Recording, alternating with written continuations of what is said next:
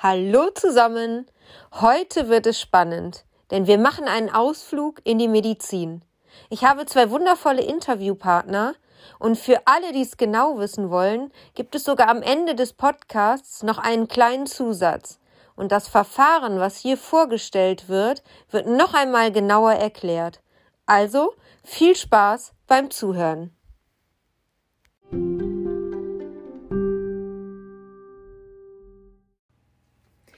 Liebe Zuhörer, herzlich willkommen zu einer neuen Folge meines Podcasts Runway Live. Meine heutige Frage an euch lautet, wann habt ihr das letzte Mal eine Blutuntersuchung machen lassen und aus welchem Grund? Meine heutigen Interviewpartner Johannes Hille und Sebastian Grote sind im Management eines ganz besonderen Start-up. Und was das mit einer Blutdiagnostik zu tun hat, werden sie uns sicher im Laufe dieser Folge erklären. Gründer des Startups ist Dr. Sebastian Bakti. Und euch, ihr Lieben, begrüße ich ganz herzlich. Willkommen, Johannes und Sebastian. Mögt ihr vielleicht ein paar persönliche Sätze zu euch persönlich sagen und euch vorstellen? Ähm, ja, mein Name ist Sebastian Grote. Ähm, ich äh, bin gelernter Journalist und Sportwissenschaftler ähm, und habe viele Jahre ähm, im Zeitungswesen als Journalist gearbeitet, bin dann nach Australien ausgewandert, habe da im Verlagswesen gearbeitet und dort ähm, Johannes, äh, mein Mitstreiter bei Excel, kennengelernt, der mich äh, für die Idee begeistert hat, diese Firma gemeinsam aufzubauen und das hat uns dann nach Bangkok und anschließend nach Singapur gebracht, wo wir heute noch unser internationales Head Office haben. Oh wow, vor wie vielen Jahren war euer Kennenlernen? Fast genau vor vier Jahren. Nächsten Monat. Und das klingt so, als wenn du genau den Tag sogar noch weißt. Ungefähr, ja. ja.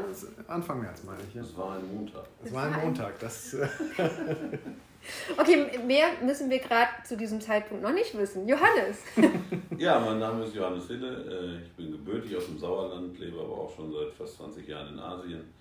Äh, bin da in mehreren Themen unterwegs und auch äh, vielleicht ein bisschen länger, viereinhalb, fünf Jahre äh, mit dem Thema XL. Ähm, ich habe äh, den Sebastian Bakti, den Gründer, äh, tatsächlich mal 2006, 2007 im Flugzeug kennengelernt. Und über einen langen Flug von Frankfurt nach Sri Lanka haben wir uns ganz gut angefreundet und uns ausgetauscht. Und er forschte damals noch an Malaria in Bangkok und äh, baute an einem Zellseparator, ein, ein medizinisches Gerät, was auch Teil unserer Plattform heute ist. Und äh, so sind wir immer in Kontakt geblieben und äh, 2015 gab es dann die Möglichkeit, äh, in das Unternehmen zu investieren, was ich tat, äh, äh, erst als Investor und dann äh, hat mich das Thema relativ schnell gefasst und somit bin ich dann auch operativ tätig geworden. Und ja, jetzt füllt XL einen Großteil meines Lebens aus. Ja, wow, interessant. Euer Unternehmen XL, jetzt fiel der Name schon ein paar Mal, ist ja ein Startup in der Krebsdiagnostik. Könnt ihr uns mal genauer erklären, was ihr da macht, beziehungsweise wo genau der Schwerpunkt ist? Unser Ansatz grundsätzlich ist, ähm, Krebs so früh zu entdecken, äh, dass er auf jeden Fall heilbar ist und dass äh, das ganze Downstream, also alles, was man an Behandlung braucht, nicht wahnsinnig invasiv oder umständlich oder teuer oder schwierig wird. Mhm. Ähm, und äh, da gibt es dann verschiedene Möglichkeiten und Ansätze, wie man Krebs früh entdecken kann. Da gibt es verschiedene Forschungsbereiche. Ein großer Bereich ist die ganze DNA, äh, wo es äh, versucht wird, über das Erbgut herauszufinden, äh, ähm, ob man Krebs entwickelt und wann, wie früh. Und wir haben uns für den zweiten Ansatz entschieden, der ein rein pathologischer Ansatz ist. Also wir versuchen im Blut Zellen zu finden, atypische Zellen zu finden, die ähm, bei Frühkrebs anfallen. Mhm. Und äh, haben um dieses ganze Thema eine Plattform gebaut. Äh, das ist also ein ganz normaler Laborprozess als solches mit verschiedenen Medizingeräten, die alle aufeinander abgestimmt sind. Und somit äh, finden wir quasi die Nadel im Heuhaufen. Mhm. Und äh, dieser Ansatz ist auch nicht neu. Also ich sage mal, seit gut 30 Jahren forscht man äh, an, an, Zellen im Blut, um, um Krebs äh, zu entdecken. Ähm, was viele sicherlich schon gehört haben, äh, zirkulierende Tumorzellen, also ja. äh, Tumorzellen. Tumormarker? Von, ja. Das nicht, aber Tumorzellen, okay. die äh, vom Tumor, vom Krebstumor abfallen, sag ich mal, und ah, ja. den Blutstrom okay. tragen. Mhm. Äh, da hat man sehr lange dran äh, geforscht. man findet diese auch, aber man hat dann erst festgestellt, dass diese Tumorzellen erst relativ spät vom, vom Stadium ins, ins Blut gelangen, also Stadium 3 und 4. Ui. Mhm. Ähm, das ist dann schon relativ spät. Also dann kommt man um eine, ich sag mal, um einen harten Eingriff, äh, ob es Chemotherapie ist, ob es Bestrahlung ist, eine große Operation etc., nicht mehr drumherum. Ähm, und äh, unser Ansatz war halt, den, den, Krebs möglichst früh zu entdecken. Ja. Und äh, in der Forschung war aber ebenso bekannt, dass äh, äh tumorassoziierte Endothelzellen ähm, eigentlich der beste Biomarker sein müssen für Frühkrebserkennung äh, aber es gab keine Plattform, keine Technologie, die so sensitiv war, um diese Zellen zu finden. Mhm. Ähm, der Prozess ist relativ einfach erklärt. Äh, wir nehmen 10 Milliliter Blut aus der Armbeuge. 10 ähm, Milliliter Blut beinhalten rund 5 Milliarden Zellen, weiße und rote Blutkörperchen. Und jetzt versucht man 1, 2, 3, 4 atypische Zellen innerhalb von 5 Milliarden Zellen zu finden. Mhm. Kann man sich vorstellen, ist nicht so ganz einfach. Wie lange dauert so ein Prozess? Der ganze Prozess, äh, so wie er momentan ist, äh, dauert rund drei Stunden. Oh ja. Mhm. ja. Äh, und man, man geht halt her und nimmt halt 10 Liter Blut ab und dann muss man erstmal die roten Blutzellen lysieren. Da haben wir ein eigenes Verfahren, das heißt, wir nehmen alle roten Blutzellen raus. Dann haben wir noch die weißen Blutzellen und die atypischen Zellen. Und äh, der nächste Schritt wäre dann die Zellseparation. Äh, da versehen wir quasi alle gesunden weißen Blutkörperchen äh, mit sogenannten Nanobeats. Das sind also kleine äh, magnetisch aufgeladene Teilchen, die sich nur auf gesunde Zellen draufsetzen. Ja, verstehe. Und äh, dann laufen die durch so eine Art magnetischen Filter durch und die gesunden bleiben in dem Filter hängen und unten raus kommen dann nur noch atypische Zellen, mhm. äh, beziehungsweise wenige zehn oder knapp 100.000 äh, weiße Blutkörperchen. Äh, wichtig ist ja dabei, dass der Prozess relativ sensitiv ist und dass man keine atypischen Zellen, wenn man eh nur so wenige hat, die auch noch irgendwie mit rausfiltert. Ja, so aber es kann halt auch sein, dass gar keine atypischen Zellen anfangen. Kann natürlich auch Im besten Fall. Im besten Fall ist das so. Äh, ähm, aber äh, wenn, auch wenn man atypische Zellen findet, äh, dann sind es meistens so wenige. Dann mhm. redet man irgendwie von 2, 3, 4, 5, 6, 7, 8, 9, 10. Ähm, und äh, äh, dann kommt der nächste Schritt, wo man dann, ich sag mal, die verbleibenden Zellen auf, auf einen Objektträger aufbringt äh, mhm. mit einer Zentrifuge. Und äh, dann fängt äh, äh, die Immunfärbung an. Also Immunfärbung heißt, du hast gerade schon von, von Krebsmarkern gesprochen. man versucht dann halt diese Zellen mit unterschiedlichen Markern zu, zu färben, mit Antikörpern zu färben. Ja. Und äh, wenn die halt eben positiv ansprechen auf die Zellen, äh, sondern die quasi äh, schimmern die äh, im, im, Spektrum des Lichts unter UV-Licht äh, dementsprechend positiv. Äh, ne? Und so kann man dann, wenn möglichst viele von diesen Markern aufgebracht werden, eine Aussage treffen, ob diese Zelle eben maligne ist, also eine schlechte Zelle oder nicht. Mhm. Und ähm, mit diesem Verfahren sind wir halt einzigartig, weil wir die einzigen sind, die neun Antikörper auf einer Zelle exprimieren können. In der Routine ist das bis jetzt nur mit ein oder zwei Antikörpern möglich. Ah, okay. Und wir können halt so viel mehr Informationen aus den Zellen rausholen, sage ich jetzt mal, äh, oder mehr Informationen darstellen, sodass diese atypischen Zellen uns dann unter dem äh, Mikroskop anspringen. Ja. Das heißt also, die Apparatur ist sehr viel feiner als die, die es bisher gab. Ganz genau. Ähm, und das war äh, bis jetzt immer auch ähm, äh, das Bottleneck, wie es so schön heißt. Also das war immer die Krux. Man wusste eigentlich, was man zu tun hat. Aber der ganze Prozess war bis jetzt noch nie so gut abgestimmt. Das mhm. hat noch keiner gemacht. Also es wurde immer versucht, mit Einzellösungen irgendwie was zu komplettieren. Aber das hat halt nie funktioniert. Und äh, es ist so jetzt relativ aufwendig vom Prozess und man musste zehntausende Experimente machen, äh, damit man überhaupt wusste, wo man da hinkam. Und das ist auch, glaube ich, ein Grund, ähm, äh, warum das uns gelungen ist und anderen nicht, weil, ich sag mal, ähm, die ganz vielen Experimente, die gemacht werden mussten, äh, das sind halt relativ standardisierte Laborprozesse. Ja. Äh, und da hat man in der westlichen Welt fast gar keine Lust mehr drauf. Okay. Äh, und äh, da wir unser Forschungslabor in Bangkok haben, da haben wir dann halt wirklich jahrelang optimiert und optimiert und nochmal und nochmal und nochmal. Das ist ja auch so eine Sache, das kostet ja auch Geld, das kostet dann hier sehr ja. viel Geld. Wenn man da nicht vorankommt, dann gibt es irgendwann kein Geld mehr dafür. Und dann werden solche Sachen eingestellt oder gar nicht erst unternommen. Ja, mhm. Weil es zu lange dauert, bis man irgendwo ist. So, und äh, ich sag mal, der Vorteil von unserer Methode ist A, dass äh, sie ethnisch universal ist. Also alle DNA-Diagnostik ist nicht ethnisch universal. Kannst, das heißt, kannst du mir das noch das kann kurz ich präziser erklären? Wenn man jetzt, äh, man redet ja bei Diagnostiktests immer von, von äh, äh, prädiktiven Werten, also ich sag mal äh, negativ prädiktiv, prädiktiver Wert oder ein positiv prädiktiver Wert oder von der Sensitivität, äh, Sensitivität und Spezifizität eines Tests. Und die unterscheiden sich bei DNA-Tests in der Ethnie ganz stark. Also das heißt, äh, für einen Kaukasier ist dieser Test äh, anders mhm. von der Sensitivität und Spezifizität als für einen Eurasier oder für einen Afrikaner okay. oder, oder, einen, oder einen Asiaten. Ja. Mhm. Und ähm, das ist bei unserem Ansatz, dem pathologischen Ansatz, weil er zellbasiert ist, eben nicht der Fall. Und somit ist der Test äh, auf der ganzen Welt skalierbar. Ja, das, das ist ein großer ja. Vorteil. Und der andere ist ein Kostenvorteil, ähm, so wie wir es machen, das ist Immunfärbung, das ist in der Pathologie Standard, ja, also der Prozess als solches, nicht so komplex, aber der Prozess. Mhm. Und somit können wir halt auch den Test wirklich in die Masse bringen, so dass er auch für viele erreichbar und bezahlbar ist. Das ist ja auch immer ein Thema. Ja, natürlich. Klar. Also gerade hier in der westlichen Welt ist das nicht so ein Problem, weil äh, die Gesundheitsversorgung ist gut und noch funktioniert das alles äh, viel besser. Aber in den Schwellen- und Drittweltländern ähm, äh, ist es eben nicht so.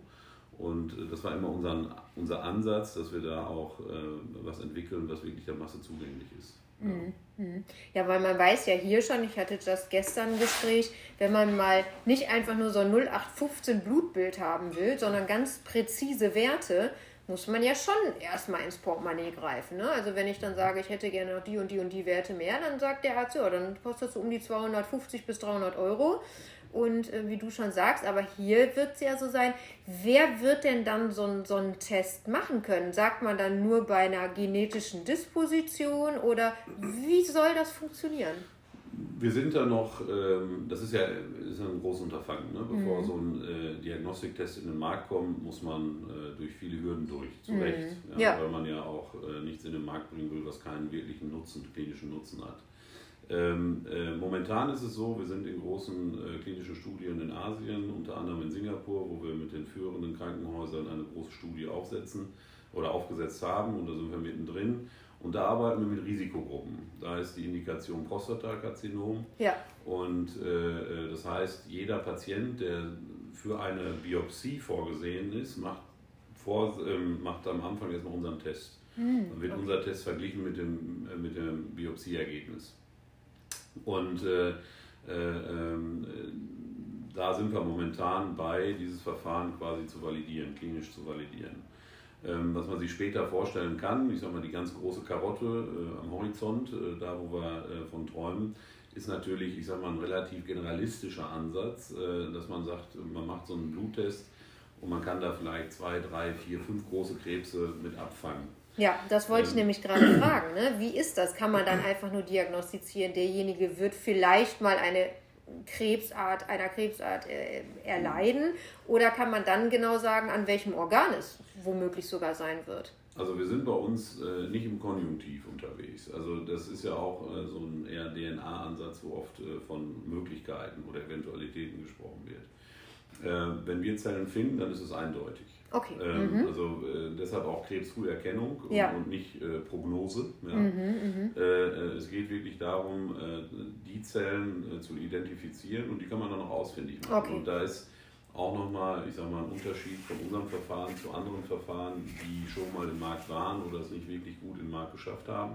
Wir sind nicht ein rein quantitatives Verfahren, also wo es darum geht, wir haben fünf, sechs atypische Zellen gefunden sondern wir sind auch ein qualitatives. Das heißt, die Zellmorphologie und Architektur können wir bildlich komplett darstellen, so dass äh, die dann auch wiederum kongruent ist mit den malignen äh, Zellen, die man auch im Gewebe findet. Okay. So, das heißt, jeder Pathologe guckt auf die Zellen, die wir finden und mhm. aufgrund der Zellmorphologie und Architektur kann jeder Pathologe weltweit sagen, okay, das ist Krebs. Ja.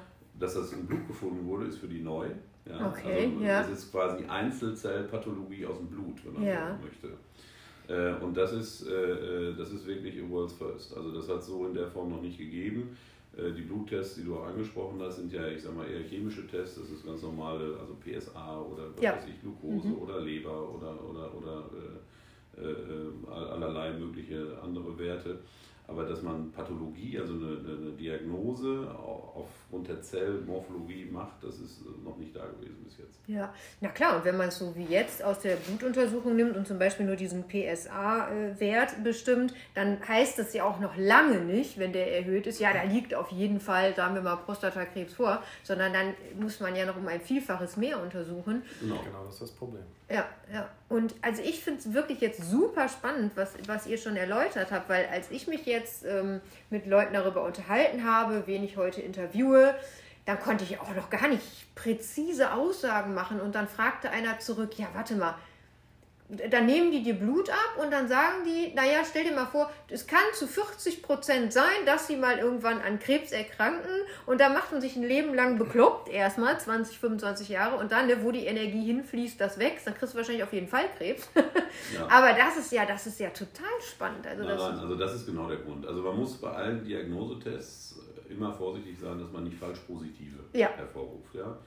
Und äh, ähm, ich sag mal, der, der, ganze Patientenprozess, ja, was gibt man dem Patienten mit, äh, ähm, das ist schon sehr wichtig. Ne? Und mhm. deshalb auch ganz wichtig, dass es ein qualitatives Verfahren ist und, und nicht nur quantitatives und nicht ein prognostisches, wo man sagt, vielleicht hätte weiße prozentual oder äh, Leute mit deiner DNA-Struktur äh, haben zu x Prozent die Möglichkeit, dass du das und das Genau, dann macht ja machen die Leute sich ja, das so ja Also mhm. was, was wir wirklich wollen, ist eine relativ äh, kalte Analyse. Ja, wir haben Zellen gefunden, die gehören da nicht hin. Mhm. Und jetzt müssen wir weiter forschen. Und das ist ja auch immer so. Also in der Diagnostik gibt es nie 100% Aussagen, außer beim gebrochenen Bein und einem Arm. Das ist relativ eindeutig. Aber äh, sonst ist Diagnostik immer ein Puzzle. Ja? Mhm. Und, und, wir wollen halt einen sehr wichtigen Puzzlestein mit hinzugeben, so dass die Doktoren und die Pathologen äh, halt die Möglichkeit haben, bessere Diagnosen zu stellen. Mhm. Ähm, du hast gerade PSA genommen. Äh, zum Beispiel ist die, äh, die, die äh, Sensitivität von PSA relativ schlecht. Man redet ja bei PSA von Grauzone, 4 bis 10 oder 4 bis 20, ja. je nachdem, ob man äh, nach den amerikanischen oder den europäischen Standards guckt. Und äh, in dieser Grauzone wird normalerweise eine Biopsie verordnet. Mhm. Ja, eine, eine, äh, ähm, eine, äh, ja, eine, eine Biopsie. Und ähm, äh, es ist so, dass 80 Prozent aller Biopsien negativ sind. Oh, das heißt, äh, die sind damit eigentlich unnötig. Mhm. Ja, Biopsie macht ja nur dann Sinn, wenn sie auch ein positives Ergebnis bringt. Mhm. So, das heißt also, wie genau ist jetzt wirklich BSA? Ähm, in dieser Grauzone. Wenn PSA 100 ist oder noch höher, dann ist die Chance, dass man Prostatakrebs hat, äh, sehr hoch. Ja. Aber ne, 4 bis 10, wo wirklich viel ist, äh, da ist es relativ unwahrscheinlich. Und da gibt es dann, ich sag mal, guck mal nach Verdopplungszeit, nach, mhm. da gibt es dann verschiedene Möglichkeiten, das ein bisschen einzugrenzen. Aber genau da ist unser Ansatz und das wäre auch unsere erste Indikation äh, mit der Studie in Singapur dass wir unnötige Biopsien erstmal anfangen zu vermeiden. Ja. ja äh, weil eine Biopsie ist teuer, eine Biopsie ist aufwendig.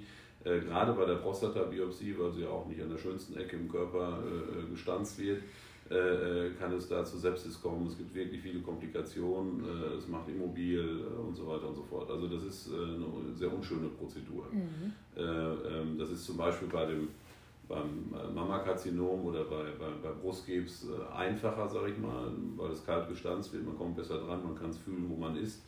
Äh, bei der Prostata ist das in der Regel ein bisschen schwieriger. Ja, und gebt doch mal einen Ausblick oder könnt ihr überhaupt eine Prognose stellen? Wann wird sich das jetzt wieder hier auch in unsere westliche Welt verbreiten oder hier mal eine Studie stattfinden? Wir arbeiten dran. Also mit, mit präzisen äh, Prognosen sind wir mal vorsichtig. Ähm, wir haben allerdings gerade unser ähm, erstes europäisches äh, Büro ähm, mhm. hier im Sauerland eröffnet. Ähm, von hier aus bearbeiten wir den europäischen Markt äh, mit dem Fokus auf Deutschland und wir haben äh, bereits jetzt einige Kollaborationen äh, mit Universitäten ähm, hier in Deutschland äh, in den Startlöchern viel kann ich dazu noch nicht sagen. Mhm. Ähm, aber wir hoffen, dass wir ähm, mit etwas Glück schon im nächsten Jahr hier in Deutschland eine Vergleichsstudie aufsetzen können, die dann den Weg ebnet für den ersten Test, den Prostata-Test in den deutschen Markt.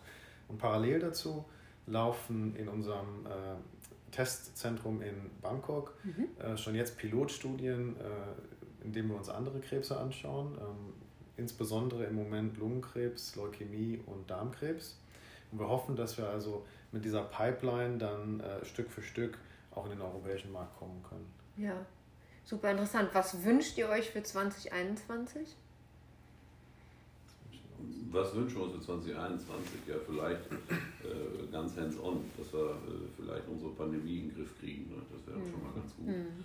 Ähm, äh, das, äh, das wäre uns, glaube ich, allen zu wünschen, dass ein bisschen mehr Normalität ja. wieder ins Leben ja. kommt und sich auch wieder um andere Sachen gekümmert werden kann, weil es bleibt durch den Fokus auf Corona auch relativ viel liegen, damit meine ich mhm. auch medizinisch. Ja, genau, darauf wollte ich hinaus, weil Sebastian ähm, deutete das ja an. Ihr habt äh, sicherlich äh, die Institute, Universitäten etc. angefragt, aber da hatte ich unterschwellig schon so das Gefühl, haben die dafür jetzt ein offenes Ohr? Ne? Also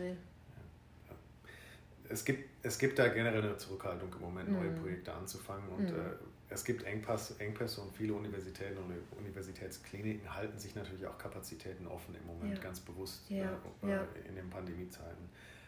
Generell, das kommt auch mit dem Wunsch zusammen, äh, für 2021 ist unser Ziel einfach, die, ähm, die äh, First, die Early Adopters, die, die, die ähm, vorausschauenden, die, die zukunftsorientierten Wissenschaftler in Deutschland ausfindig zu machen, mhm. um mit, äh, mit denen gemeinsam diese Projekte anzugehen. Ja. Das ist also, das ist ohnehin eine Herausforderung und die wird in der Pandemie natürlich nochmal erhöht. Absolut. Also habt ihr das auch schon so mitbekommen, dass er jetzt viele Sachen in der Krebsdiagnostik zurückgestellt sind, auch aus Angst alleine der Menschen, dass sie Untersuchungen nicht wahrnehmen?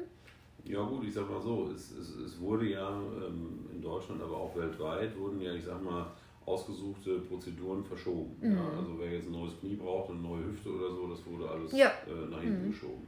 So wurde es aber auch mit Vorsorge getan. Ja.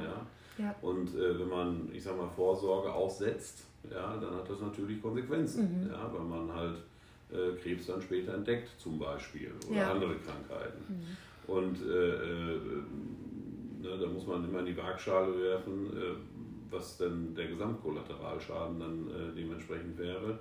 Und nochmal, das ist auch unsere Brille, deshalb sind wir auch in Asien. Äh, ich sag mal, nur weil es in Anführungsstrichen ganz gut hier im Westen läuft und die Versorgung gut gewährleistet ist, gerade hier in Deutschland haben wir, glaube ich, einen sehr guten Job gemacht und wir haben ein hervorragendes Gesundheitssystem.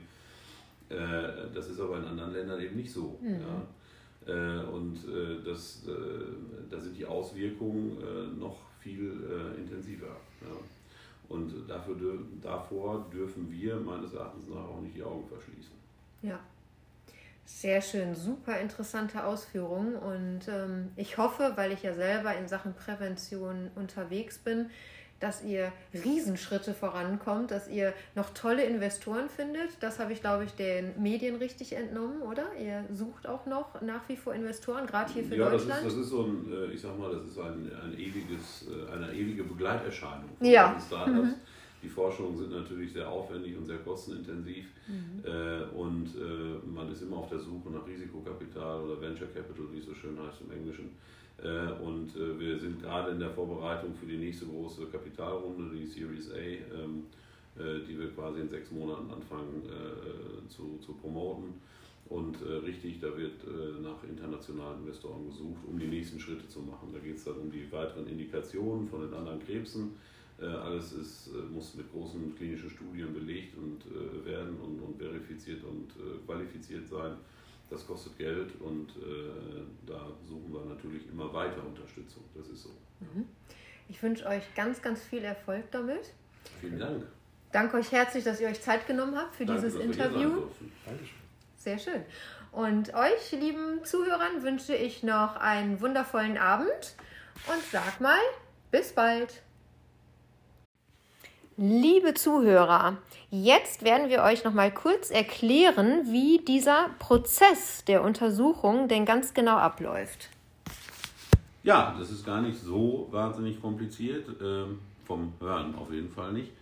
Äh, wir nehmen 10 Milliliter Blut aus der Armbeuge und äh, in ein Heparin-Blutröhrchen. Äh, und dann äh, nehmen wir das äh, Blut im Labor auf. Äh, wir lysieren die roten Blutzellen, das heißt, wir nehmen alle äh, äh, roten Blutkörperchen raus. Dann separieren wir äh, die weißen Blutzellen mit einer magnetischen Separation, das heißt, wir versehen die gesunden weißen Blutkörper hier mit äh, aufgeladenen Nanobeats. Das sind kleine magnetische Partikel, die sich auf gesunde weiße Blutzellen draufsetzen und separieren dann die. Und dann haben wir halt noch so rund aus den ursprünglich 5 Milliarden Zellen, die wir in 10 Milliliter Blut haben, so um die 100.000 Zellen. Diese 100.000 Zellen inklusive der atypischen Zellen werden dann auf einen Objektträger aufgebracht und äh, dieser äh, Objektträger äh, wird dann dem sogenannten Cryoimmunostaining zugeführt. Das hört sich ganz gefährlich an. Äh, man immunfärbt oder man mit Immunfärbung äh, gibt man dann bis zu neun Antikörpern auf die Zellen. Und äh, die werden dann unter, in, also in Kälte ganz langsam und schonend gefärbt. Und ähm, anschließend ist der sogenannte Scanning-Prozess, also der Objektträger kommt unter einen, äh, an einen Scanner, das ist ein 10-Kanal-Mikroskop, was automatisch die unterschiedlichen Kanäle der neuen Antikörper scannt. Und äh, schlussendlich äh, kommt dann die künstliche Intelligenz, also eine, ein, äh, eine Software, die wir auch selber entwickeln, die dann die atypischen Zellen aus diesen 100, 150.000 Zellen, die auf dem Objektträger sind, äh, quasi hervorholt.